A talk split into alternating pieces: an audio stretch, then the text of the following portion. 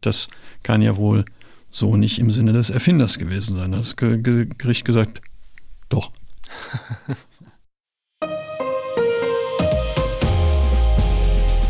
Herzlich willkommen zum Datenschutz Talk, Ihrem Podcast für die Themen Datenschutz und Informationssicherheit.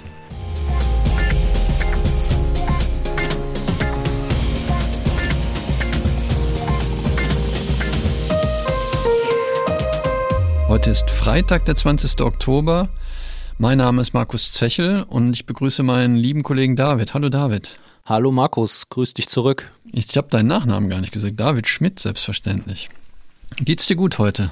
Äh, mir geht es sehr gut. Ich freue mich, äh, mal wieder eine Folge unseres Podcasts mit dir einsprechen zu dürfen. Wie geht's dir? Mir geht's auch gut und äh, ich freue mich genauso. Aber bevor wir loslegen und ich dich nach deinen Themen fragen, habe ich noch ein bisschen Hausmeisterei, wenn du erlaubst. Das erlaube ich natürlich. Schieß los. Die Laura, die ja auch hier im Podcast schon mal gelegentlich ihre Stimme zur Verfügung stellt, hat auf der Privacy Conference in Berlin einen Workshop gegeben zum Thema Überwachung und Kontrollaufgaben des betrieblichen Datenschutzbeauftragten. Und weil die Resonanz so positiv gewesen ist auf das Thema, haben wir uns überlegt, äh, das könnten wir auch nochmal nutzen und bieten dazu am 25. Oktober um 17 Uhr ein Webinar an. Die Buchung ist über unsere Webseite unter dem Menüpunkt Akademie möglich. Und in dem Webinar werden halt so spannende Themen eben behandelt wie wem im Unternehmen kann welche Rolle bei der Überwachung zukommen, welche Pflichten liegen tatsächlich beim Datenschutzbeauftragten, wie kommt man zu einem Überwachungskonzept, also sehr interessante Praxisfragen. Weil wir haben das ja auch immer, ähm, was ist eigentlich wirklich die Aufgabe des Datenschutzbeauftragten, wie operativ arbeitet er eigentlich mit und wo grenzt sich das nachher dann von den Kontrollaufgaben ab, damit er wirklich sauber kontrollieren kann. Also Laura wird das Thema also dann am 25. Oktober behandeln. Das klingt super spannend. Ähm, theoretisches Wissen ist ja das eine, aber praktische Hinweise ähm, helfen auch immer. Also sei jedem dieses Webinar ans Herz gelegt. Das stimmt, ja. Und jetzt, David, was hast du uns heute Schönes mitgebracht? Ich habe mitgebracht ähm, eine Neuigkeit zur Schufa. Die hat angekündigt, Positivdaten zu löschen. Dann ähm, hat die DSK ein Positionspapier zur geplanten Chatkontrolle veröffentlicht, auf das wir schauen wollen. Ich habe ein ähm, Urteil mitgebracht aus dem Bereich Datenschutz im Arbeitsrecht und ein Veranstaltungstipp darf natürlich auch nicht fehlen. Was hast du, Markus? Ja, erstmal möchte ich sagen, dass äh, für mich natürlich alle Daten insbesondere personenbezogene Daten Positivdaten sind. Also für mich gibt es gar keine Negativdaten. Viele Grüße an die Schufa. Ja, ich habe zwei innovative Betrugsmaschen mitgebracht, die ich kurz vorstellen möchte, was natürlich im Bereich Informationssicherheit ein spannendes Thema ist. Dann möchte ich was zum Thema DPF sagen und der Entscheidung des Europäischen Gerichts dazu, beziehungsweise des Gerichts der Europäischen Union. Dann gehe ich auf Löschen in Datenbanken ein, da gibt es auch eine Gerichtsentscheidung zu. Und zuletzt habe ich dann noch einen Lesetipp mitgebracht. Magst du loslegen?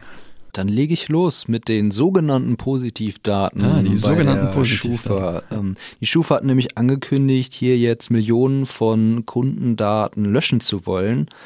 Bei den Daten handelt es sich um Informationen, die durch Telekommunikationsanbieter an die Schufa übermittelt wurden. Immer wenn die Telekommunikationsanbieter einen neuen Vertrag mit einem Kunden vereinbart haben, äh, wurde dies an die Schufa gemeldet. Diese Meldung hat sich zusammen mit der Gesamtzahl der laufenden Telekommunikationsverträge dann auf den Schufa-Score des jeweiligen Kunden ausgewirkt.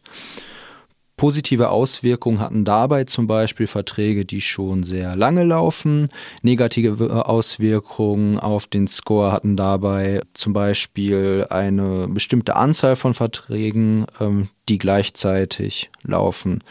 Also hier wurde rein aus einer Anzahl von Verträgen oder aus dem Umstand, dass ein neuer Vertrag vereinbart wurde, etwas über die finanziellen Verhältnisse einer Person abgeleitet. Und die Datenschutzkonferenz hatte hierzu mehrfach ausgeführt, dass sie diese Verarbeitung ohne eine Einwilligung des Betroffenen für unzulässig hält. Auch vor dem Landgericht München gab es deshalb ähm, für Telefonica und die Schufa hierzu eine Schlappe. Und die Telekommunikationsanbieter hatten auch deshalb schon in den Jahren 2021 und 2022 aufgehört, diese sogenannten Positivdaten an die Schufa zu liefern. Und jetzt ähm, ist die Schufa dann auch konsequent, kann man glaube ich sagen, auch wenn mit ein bisschen Verzögerung und hat sich dazu entschieden, die Daten zu löschen. Dies heißt natürlich nicht, dass jetzt alles gelöscht wird. Informationen zu Zahlungsstörungen aus dem Telekommunikationsbereich sollen bis auf weiteres weiter in die Score-Werte hineinfließen. Aber zum grundsätzlichen Geschäftsmodell der Schufa haben wir ja auch noch was beim EuGH anhängig, auf das wir gespannt warten.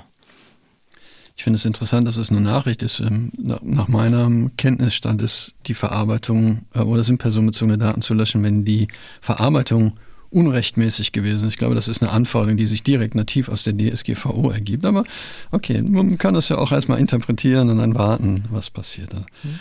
Also wie gesagt, insbesondere wenn es eine Entscheidung gibt, dass die Daten nur mit Einwilligung rechtmäßig verarbeitet werden dürfen und keine Einwilligung vorliegt, dann muss man sie löschen, finde ich. Also. Mhm. Okay. Ja. Gut, ich habe zwei, wie gesagt, zwei Betrugsmaschen mitgebracht, die ich persönlich auch ganz äh, spannend finde. Die Verbraucherzentrale in NRW warnt ähm, vor einer Betrugsmasche bei Jobbörsen. Hier werden offensichtlich Stellengesuche geschaltet mit der Motivation, die ähm, Jobsuchenden dann über das Video-Ident-Verfahren zu verleiten, um Konten zu eröffnen. Die Kontoeröffnungen werden dann für Geldwäsche genutzt oder die Betroffenen werden als sogenannte Money Mules genutzt, also so Esel, mit denen man dann das Geld von A nach B transportieren kann. Die Jobbörse Stepstone hat offensichtlich auch schon darauf hingewiesen, Ende September, äh, vor diesem Job-Scamming in, in verschiedenen Varianten. Tatsächlich ist es so, ähm, dass man hier vorsichtig sein muss, wenn Video-Ident-Verfahren im Bewerberverfahren äh, genutzt wird. Und einer der Tipps, die, die man dann bekommt aus dieser Mitteilung, ist halt, dass man im Video-Ident-Verfahren auch ausdrücklich darauf hinweisen sollte, damit die Anbieter von Video-Ident-Verfahren das auch als Betrug erkennen, weil das nicht zu den äh, offiziellen Verfahren gehört bei Video-Ident-Verfahren, dass man Bewerber identifiziert darüber. Das zweite, was ich mitgebracht habe, ist eine interessante Masche, die mit QR-Codes funktioniert. Die Berliner Polizei hat darauf hingewiesen, dass hier gefälschte Strafzettel mit QR-Code verteilt werden. Also kennst du es ja bestimmt vom Hörensagen, dass man unterm Scheibenwischer schon mal so Zettelchen hat. Vom Hörensagen, ja. Vom Hörensagen. Und die QR-Codes, die da eingebettet sind, verweisen halt auf ja, falsche Webseiten und man wird dann aufgefordert, 25 Euro zu bezahlen unter dem Hinweis gemäß 12 Straßenverkehrsgesetz vom 6. Juli 1960. Das ist wohl einer der, der Texte, die da angegeben wird. Das perfide bei, bei diesen QR-Codes ist natürlich nicht, dass, äh, ist, dass man nicht gleich erkennt, ähm, auf welche URL man umgeleitet wird. Also nicht, wenn man das im, im Browser eingibt oder wenn man den Link halt in, in einer E-Mail sieht bei QR-Code, wird es zwar relativ klein angezeigt und nur ganz kurz und man ist dann ziemlich schnell auf einer gefälschten Webseite und ehrlich gesagt eine, eine Webseite von einer Polizeidienststelle zu fälschen, ist jetzt auch kein Hexenwerk, glaube ich. Das kriegen wir wahrscheinlich auch relativ easy hin mit entsprechenden Tools. Also hier ist Vorsicht geboten, wenn man so Sachen hat, Strafzettel hat mit dem QR-Code dann dabei. Ich finde, wie gesagt, zwei sehr kreative Ansätze, um das, an das Geld anderer Menschen zu kommen. Ja, äh, kreativ auf jeden Fall, aber auch sehr perfide. Ich weiß gar nicht, was von beiden ich ähm, perfider finde, ehrlich gesagt. Ähm, ich glaube, Berührungspunkte mit QR-Codes ähm, hat man ja mittlerweile überall. Also das ist natürlich jetzt nicht nur in dem Kontext Knöllchen ähm, wichtig und relevant, ähm, sondern einfach überall immer darauf aufpassen, was man einscannt, welche URL man abruft und lieber zweimal hinschauen. Ja, und was man dann da auch eingibt. Ich könnte mir gerade so Kundenzufriedenheitsumfragen bei McDonalds, um einfach nur Daten zu grabben oder so. Das wäre auch eine schöne Idee. Gratis ja. WLAN. Genau, ja. Ja, hm. super Idee. Dann mache ich weiter ähm, mit der Chatkontrolle. Zu der geplanten Chatkontrolle haben wir uns hier im Podcast ja schon ähm, öfters sehr kritisch geäußert und auch die DSK hat jetzt hierzu eine Entschließung veröffentlicht.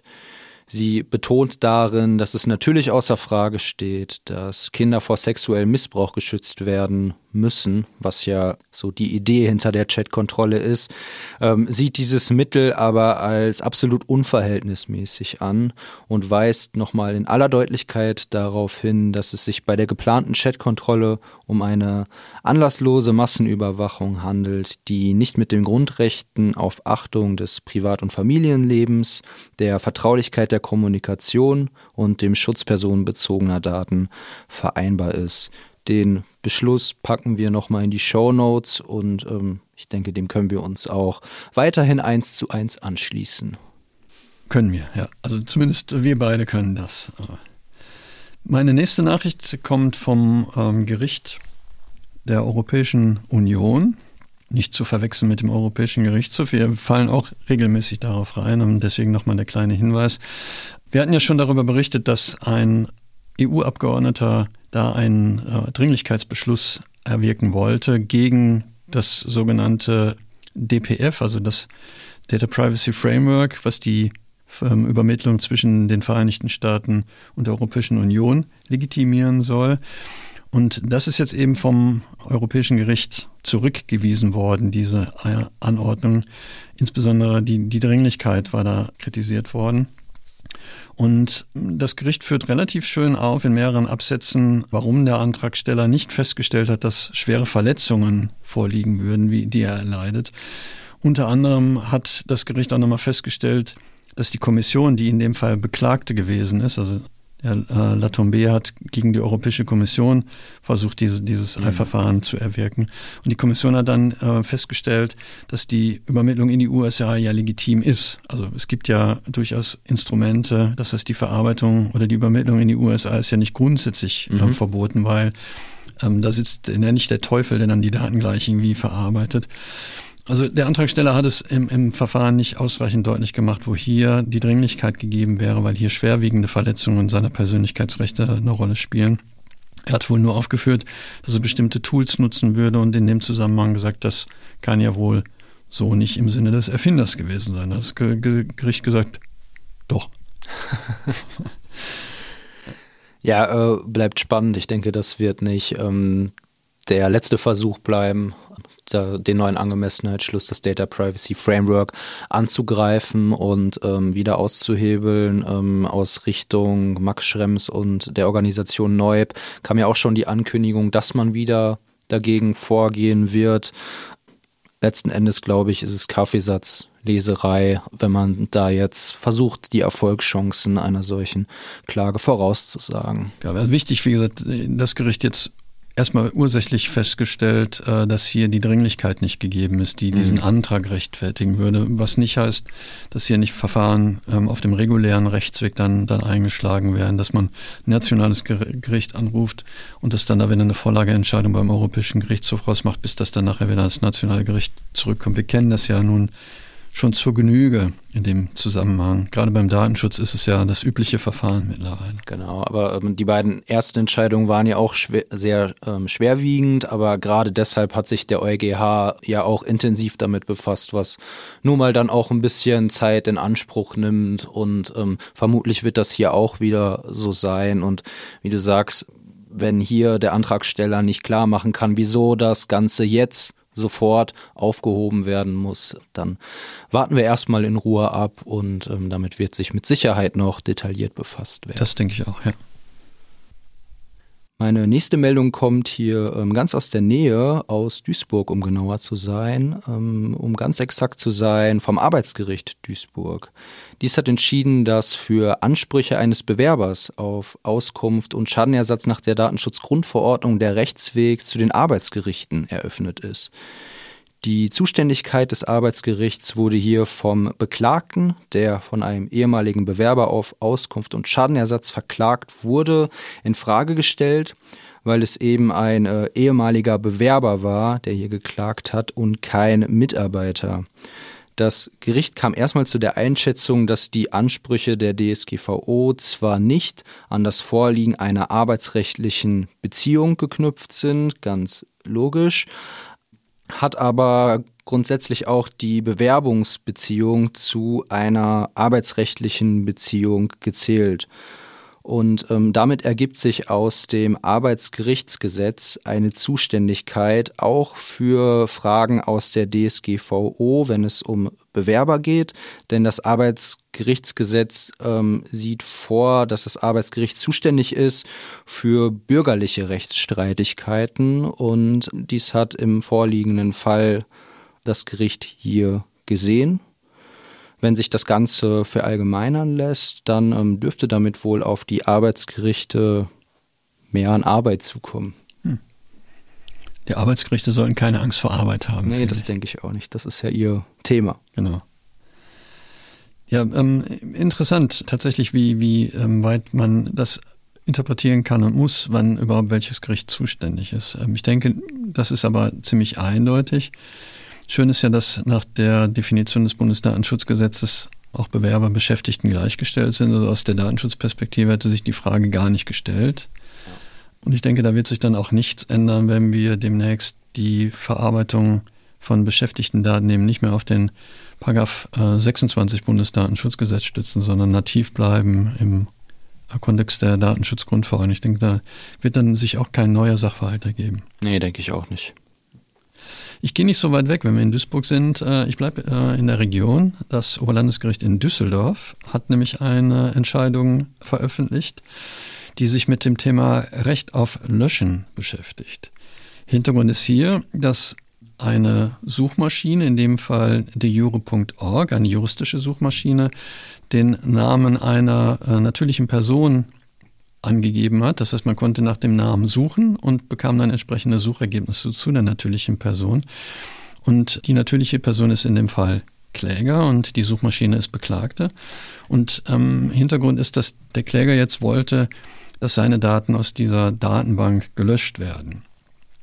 Ähm, kann ich natürlich verstehen, wenn man, ähm, wie in dem konkreten Fall, verurteilt worden ist und man wegen Vorteilsnahme dann wird es schwierig, auch ähm, wie der Kollege jetzt offensichtlich als ähm, freier Mitarbeiter, freiberuflicher Mitarbeiter und Gutachter tätig ist, ähm, eine Anstellung zu bekommen. Von daher kann ich das durchaus nachvollziehen, aber das Gericht hat festgestellt, dass das Recht auf Löschen halt einer Güterrechtsabwägung unterliegt. Das ist kein Recht, was uneingeschränkt anwendbar ist. Ich meine, auch das ist wenig, wenig überraschend. Mhm. Das haben wir schon auch im Kontext des äh, Urteils vom Bundesverfassungsgericht 1983 gehabt. Also Datenschutz ist kein absolutes Recht, sondern unterliegt immer einer Güterrechtsabwägung. Und hier hat das Gericht dann festgestellt, dass hier tatsächlich die Aspekte der Meinungsfreiheit auch eine Rolle spielen und hat zu Recht auf den Artikel 17 Absatz 3 der Datenschutzgrundverordnung verwiesen, wo das ja auch ausdrücklich drinsteht, die Absätze 1 bis äh, 1 und 2 gelten eben nicht, wenn die Daten für die Meinungsfreiheit erforderlich sind. Ich finde, ein bisschen unangenehm wahrscheinlich für äh, die Jure ist ähm, eine Entscheidung, die mit eingeflossen ist in die Bewertung des Gerichts, weil hier war nämlich die Frage, wie weitreichend die Wirkung ist, dadurch, dass der Name ähm, veröffentlicht wird und was das Gericht festgestellt hat, dass die Jure nicht so eine große Reichweite hat. Tatsächlich sind die Nutzer dieser Datenbank, der, der Nutzerkreis eher eingeschränkt und hat das verglichen mit so Suchmaschinen wie Google oder Bing und hat gesagt, ja, ehrlich gesagt sind es ja nur Juristen, die so eine Datenbank benutzen. Und damit sind die, die Persönlichkeitsrechte weniger, weniger stark eingeschränkt, als wenn das in so einer großen Suchmaschine mit drin wäre. Ich hoffe, die, die Kolleginnen und Kollegen von Diore sind nicht allzu gekränkt wegen der, der Rechtsauffassung des Gerichts. Aber wie gesagt, hier ist fest, festzustellen, der Recht auf Lösch, das Recht auf Löschen greift in dem konkreten Fall nicht. Die Beklagte ist nicht verpflichtet, die Daten zu löschen ob de Jure dieses Urteil wohl auch bei de Jure veröffentlicht. Vielleicht lässt er einfach die Begründung weg oder die Leitsätze weg aus dem Urteil. Ich hoffe zumindest den Namen des Klägers. Wir nutzen es übrigens auch immer gerne für die Recherche, also ähm, Grüße gehen raus. Wir, wir, wir, sind, gehören zu den wenigen, die das nutzen. Zwinker, zwinker. ich glaube, ganz so wenige sind es dann noch nicht. Entschuldigung. Wenn man sich halt mit Google vergleicht. Dann, ja, dann, dann ist man klein. Ist man klein, ja. Gut, dann ähm, gehe ich über zu den äh, Lese- und Veranstaltungstipps. Ich mhm. habe heute nämlich einen Veranstaltungstipp mitgebracht. Vor fast einem Jahr, am 24. November 2022, hat die Datenschutzkonferenz das Standarddatenschutzmodell in der Version 3 verabschiedet. Und pünktlich zum ersten Geburtstag bietet das LDI Baden-Württemberg am 23.11 diesen Jahres eine Veranstaltung an.